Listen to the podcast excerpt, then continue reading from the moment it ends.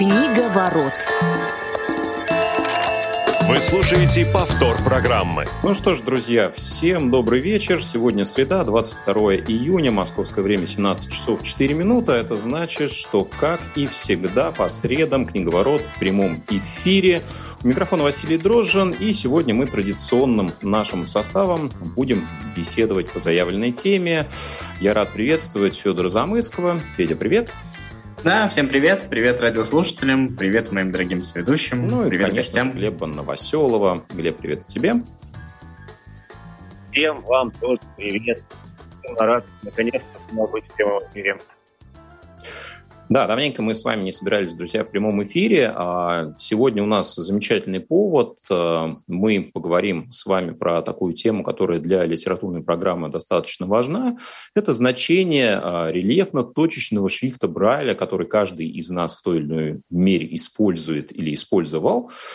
И сегодня мы поговорим на эту замечательную тему с нашей гостьей, которую мы пригласили для этого специально в эфир. Это председатель Омской областной организации Инна Сакович.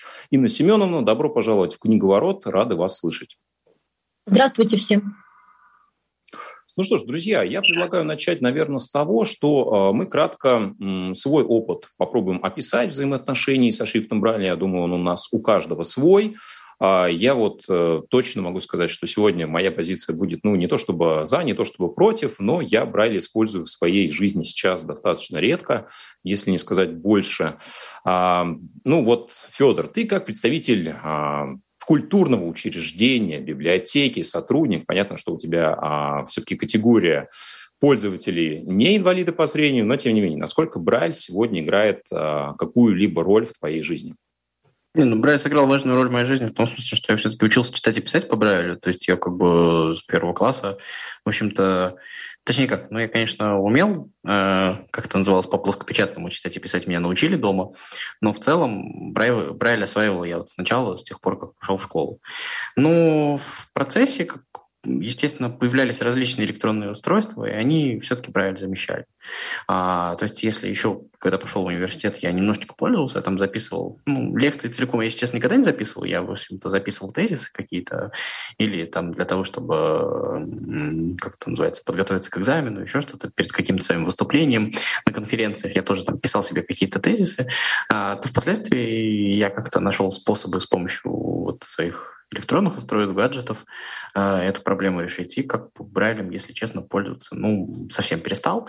И сейчас, наверное, ну, уже на протяжении, наверное, достаточно длинного времени, лет десяти как минимум, Брайль, наверное, в моей жизни уже, можно сказать, полностью отсутствует. Ну, все это можно а, свести к такой сентенции «было, но прошло», да, получается? Да, да. А, Глеб Валерьевич, расскажи, как у тебя с Брайлем сегодня и как это было раньше? А, а, ну, не хочу повторяться. Собственно говоря, у меня очень похожая история на историю Федора. Я а, разбирался с Брайлем с самого первого класса. А, вот и он разбирался сам, я не знаю, как лучше сказать.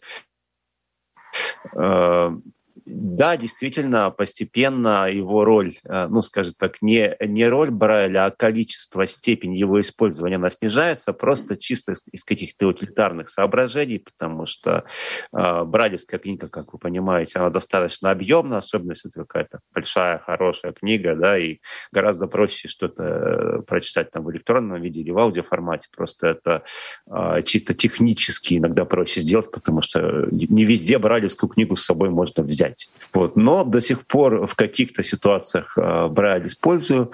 Э, если вот э, Федор говорит, что он э, пытался там писать лекции, но вот делал это тезисно, я э, в свое время, обучаясь в университете, пробовал по-разному, пробовал записывать на диктофон и там, писать по Брайлю, и, скажем так, как-то комбинировать. И практика показала, что в принципе наиболее все-таки эффективно для меня лично, здесь, наверное, чисто индивидуальная история, а, это именно э, конспектировать лекции по Брайлю. И, соответственно, когда мне приходилось выступать, начиная от университета на различных конференциях, там, круглых столах и так далее, и заканчивая днями сегодняшними, э, все-таки э, ничего более удобного, ничего более комфортного, чем сделать себе какой-то набор тезисов, именно который ты будешь читать, э, для меня вот, наверное, нет, потому что там любой электронный текст, какие-то там другие варианты э, укрупненный шрифт, все это ну, для меня скорее замедляет процесс. То есть в данном случае Брайль мне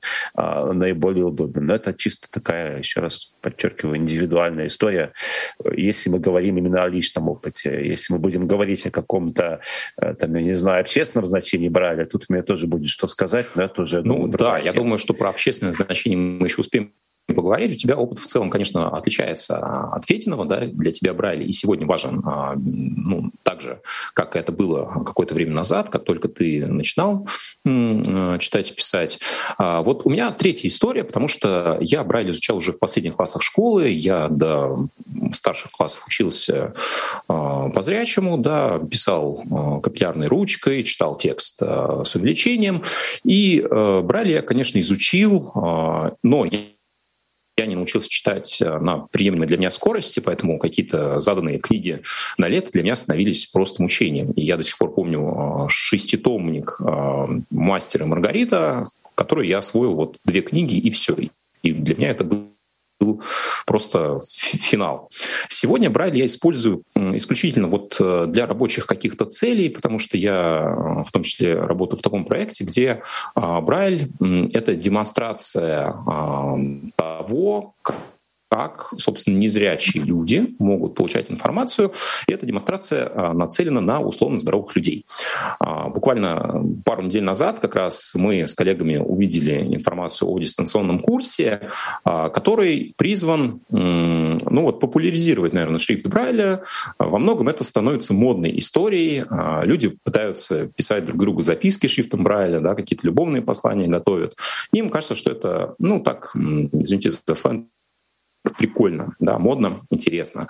А, и этот дистанционный курс может освоить любой желающий. Сегодня, зайдя на эту страницу, я увидел, что уже больше 600 а, заявок людей поступило, то есть а, люди как минимум ознакомились с какими-то отдельными частями данного курса.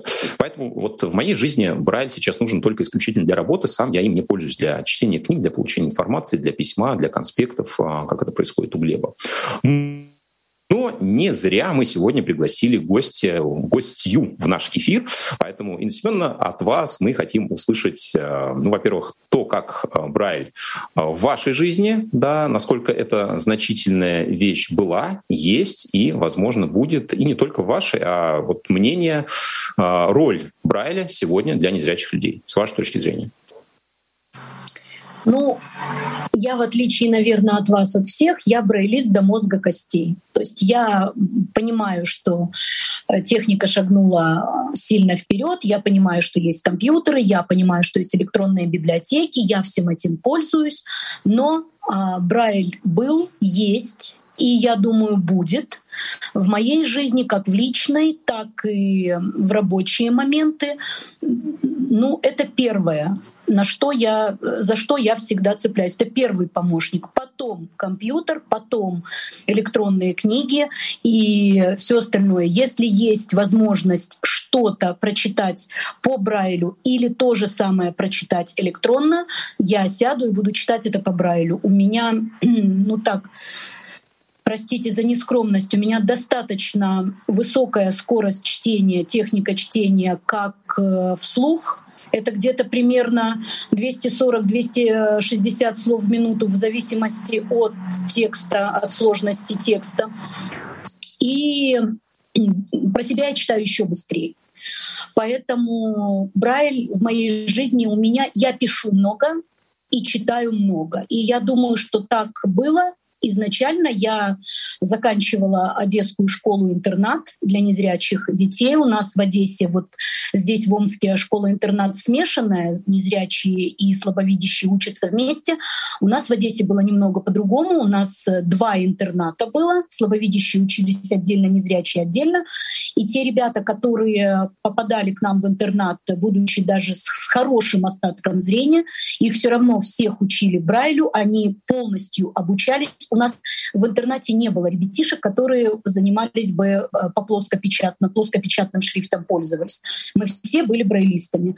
И я считаю, что это Ну, это очень хорошо, потому что я сейчас, вот э, недавно мы буквально приглашали в организацию, к нам приезжали школьники из нашего интерната. Я у ребят спрашиваю, ребят, кто из вас владеет Брайлем? Ну, то есть практически никто.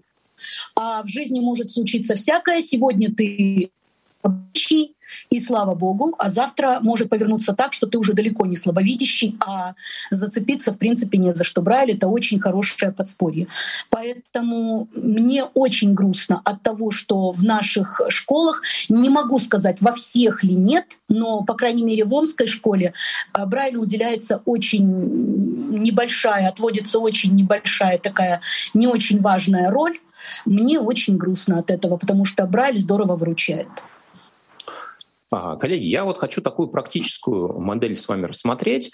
А, я понимаю, что для образовательных целей, а, реабилитационных целей, а, например, в школах, в специализированных образовательных учреждениях, ну, наверное, какую-то замену Брайлю искать бессмысленно. Да? Мы применительно к обучению слабовидящих видящих, слепых детей, да, брать будем использовать и дальше.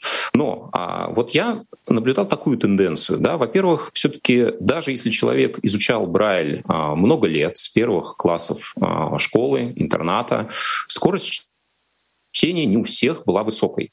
И после того, как человек э, школу заканчивает, Брайль многие использовать переставали. Вот эту тенденцию я наблюдал ну, на своем опыте.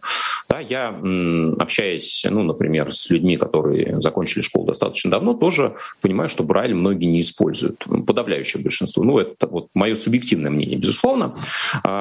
Скажите, вот на ваш взгляд, а, есть ли прямая зависимость от того, а, может ли читать человек быстро и будет ли он использовать Брайль или нет? Я думаю, что есть. А, я сейчас все прям секунду в сторону отойду. Я сейчас вспомнил, я все-таки имею взаимодействие с Брайлем. У меня на работе стоит брайлевский принтер, мы часто печатаем разные документы для разных учреждений. И последний документ буквально недавно мы с коллегами печатали правила пользования для незрячих заключенных в тюрьме. Нас попросили напечатать такой документ, у них он должен быть. Вот. А, я думаю, что взаим, взаимосвязь есть. Именно возможно, что я, например, не пользуюсь Брайлем, потому что я хоть и учился с первого класса, причем я как бы, ну, в общем-то, все в учебе мне давалось хорошо. Вот скорость чтения по Брайлю почему-то мне давалось не очень хорошо. Я, честно говоря, так и не научился читать быстро.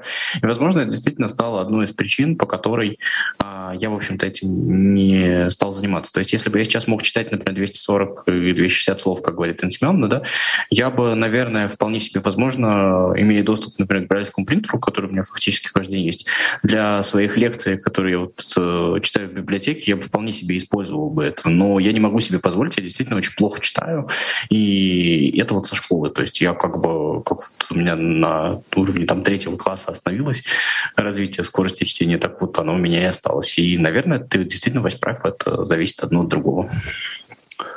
Да, ну, а, я, коллеги, тоже сделаю маленькую ремарку. А, во-первых, а, значит, хочу обратить ваше внимание на то, что мы с вами все говорим о чтении. Да, Брайль все-таки это не только чтение, а еще и письмо. И вот про это тоже не стоит забывать. Именно про важность письма по Брайлю, потому что здесь дело не в скорости, а именно вот, ну я уже приводил примеры вот своими конспектами лекции. И я думаю, что проблема а, того, что люди перестают читать и писать по Брайлю, это не только проблема незрячих.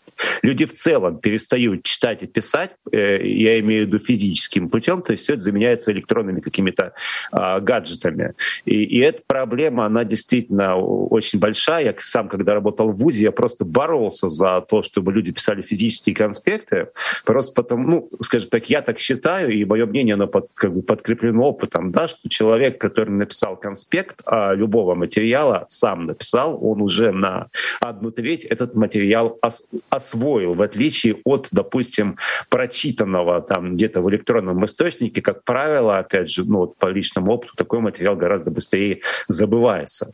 Вот. И а, на самом деле я бы хотел вернуться к нашей гости, э, к Эдди Семеновне. То есть мы с вами говорим о том, в большей степени о том, насколько Брайль, он ну, так или иначе все-таки важен или интересен для жителей нашей страны. Мы опираемся вот на наш материал.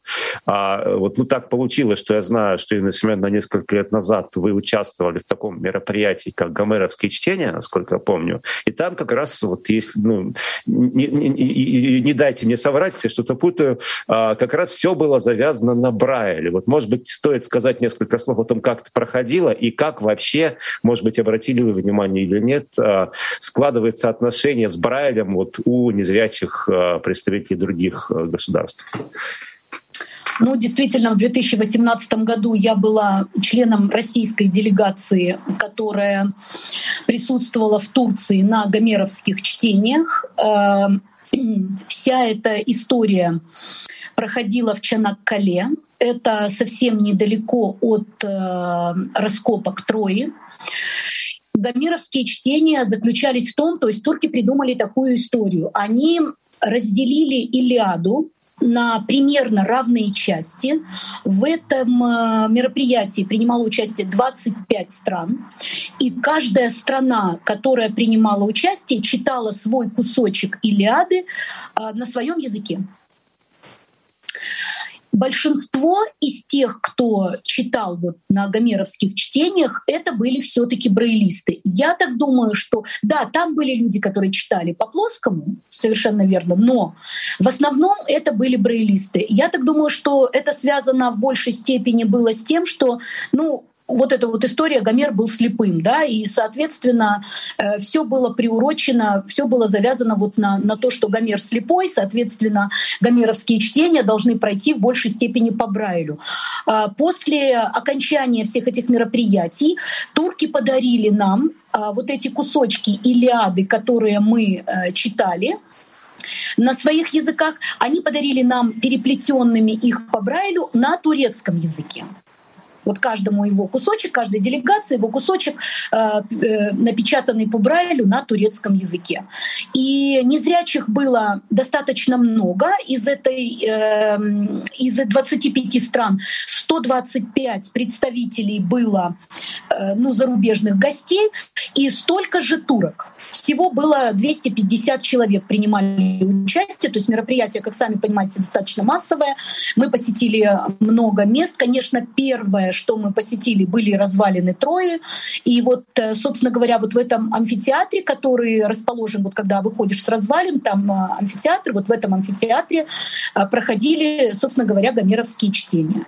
Поэтому в этой же делегации, в этом же мероприятии принимал участие президент Всемирного союза слепых, который тоже в своем выступлении в университете Чанакале, он тоже большое внимание уделил Брайлю, он тоже говорил о том, что с внедрением в нашу жизнь а, информационных новых IT-технологий Брайль уходит, а, Брайль перестает так массово использоваться, и тем не менее Брайль — это ну, важная, важная важная вещь, важная часть жизни незрячих людей. И он говорил, что в Соединенных Штатах Америки достаточно большое количество людей, которые, ну уж не знаю, откуда у него эти данные, которые продолжают использовать Брайль. Кстати, вот э, Василий сказал, что много, большинство перестает использовать Брайль после школы. Это очень спорно. Я не думаю, что абсолютное большинство. Да, есть люди, которые действительно перестают использовать Брайль, но достаточно большое количество людей оставляют Брайль в своей жизни. Как я сказала, Брайль был, Брайль есть и Брайль будет.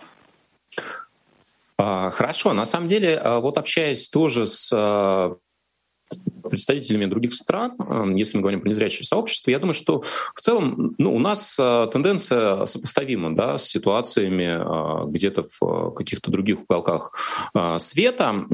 И сейчас не хочется говорить, да, почему люди могут не использовать Брайль, я бы вот здесь выделяю просто два, наверное, момента. Первый — это действительно ну, все-таки определенная сложность в изучении, несопоставимая с плоскопечатным шрифтом. И второе, ну, объективные элементы, связаны, например, с объемом шрифта Брайля, если мы берем бумажные носители. Ну и, прямо скажем, недоступность э, высокотехнологичных э, способов фиксирования и получения информации с помощью шрифта Брайля. Да, не каждый может позволить себе дисплей, не каждый работает работает в том учреждении, где есть брайлевская строка, да, и по индивидуальной программе реабилитации и абилитации сейчас пока только слепоглухие, и вот в скором времени дети смогут получать да, данное устройство. Поэтому есть ряд объективных факторов, безусловно. Но давайте поговорим о том, все-таки для чего Брайль может быть полезен. Да, вот в частности, там, фиксация каких-то материалов для конспектов раз, которую можно там в удобном варианте где-то подсмотреть. Ну вот э, я нахожу три таких распространенных мнения, не буду говорить стереотипа, да, мы попробуем просто их оценить а, с разных точек зрения. А, часто говорят, что если человек не изучал Брайль, а, то, как правило, у него страдает грамотность. Часто говорят, что если человек занимается музыкой, если вот он изучает нотную грамоту, если он не владеет Брайлем, то тоже ну, скажем так, его а, профессиональные а, качества тоже немножко будут страдать. Ну вот и для изучения иностранных языков также, а, говорят, Брайль очень-очень полезен. Вот, коллеги, как вы к этим утверждениям относитесь? Считаете ли вы, что они абсолютно верны, либо могут быть какие-то вариации? Мне кажется, что ну, я вообще не хотел бы, чтобы как бы вот в нашем сегодняшнем разговоре он повернулся э, там, в спор сторонников и противников Брайля. Мне кажется, что мы все-таки не являемся ни теми. Вот. Я хочу сказать другую вещь. Э, э, ну вот согласно твоим утверждениям, я абсолютно согласен. Мне кажется, что дело как раз не в Брайле, а дело в том, что когда ты читаешь по Брайлю, ну вот что касается грамотности, ты просто, ну, у тебя срабатывает память, ты запоминаешь просто физически, как пишутся слова, и этого ты не имеешь возможности делать, когда ты слушаешь слушаешь аудиокниги. То есть, соответственно, с грамотностью я абсолютно, наверное, согласен. Точно так, точно так же, как и с нотной грамотой, ну, чисто физически ты можешь э, там, в процессе подсматривать. Э, у тебя два варианта. Либо выучить, либо у тебя, ну, учить тебе в любом случае придется, но тебе в любом случае нужно каким-то образом подсматривать, да, и правильно, это действительно хорошая вещь. Вот. Э, ну, и точно так же с иностранными языками, потому что все возможные... Э, я вот э, сейчас немножко занимаюсь, да, и я просто прекрасно понимаю, что э, фактически невозможно а, на слух а, понять, даже заниматься произношением только на слух невозможно. Тебе приходится так или иначе а, записывать, э, либо там читать с компьютера по буквам, либо читать по Брайлю, в том смысле, что ты должен вот, в эту, вот эту логику, как записываются слова, ты ее должен посмотреть. Это, это невозможно сделать на слух, ты так или иначе будешь ошибаться. Так что, думаю, с каждым тестом согласен. Я бы еще добавил а, вещи, где абсолютно без Брайля не обойтись, как мне кажется.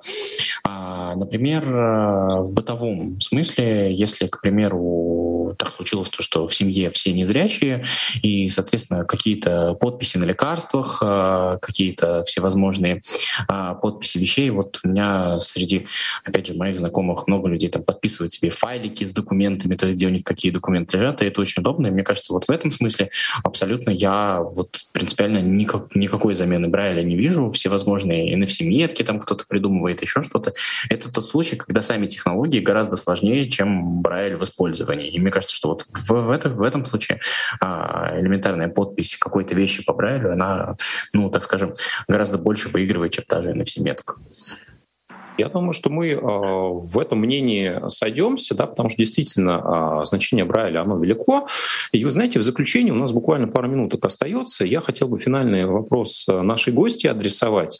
Как вы считаете, какие есть у нас с вами возможности для того, чтобы все-таки Брайль стараться популяризировать, да, для того, чтобы он не терял своей популярности и значимости? Ой, это очень такой непростой вопрос. Вы знаете, все-таки мне кажется, что все начинается с детства. И вот эта популяризация Брайля, она у незрячих ребятишек должна все-таки начинаться с самых, вот, с самых ранних младших классов школы. Что касается тех, кто теряет зрение вновь э, и приходит вот в наши организации, им просто нужно каждому индивидуально объяснять, что Брайль — это э, возможность почувствовать чуть-чуть больше независимости, чем э, если ты Брайля не знаешь. Это чуть-чуть, возможность чуть-чуть больше самостоятельности даже как-то вот почувствовать, что ты, ты себе подписал, ты это прочитал, тебе проще. Ну вот как-то так. Ну что ж, э, спасибо. А, Инна Сокович, председатель э, Омской областной организации, была сегодня у нас в гостях. Я думаю, что Брайлю быть. Коллеги, спасибо всем за беседу, спасибо тем, кто слушал наш сегодняшний эфир. Услышимся в следующих выпусках программы «Книговорот». До новых встреч, друзья. До свидания. Книговорот.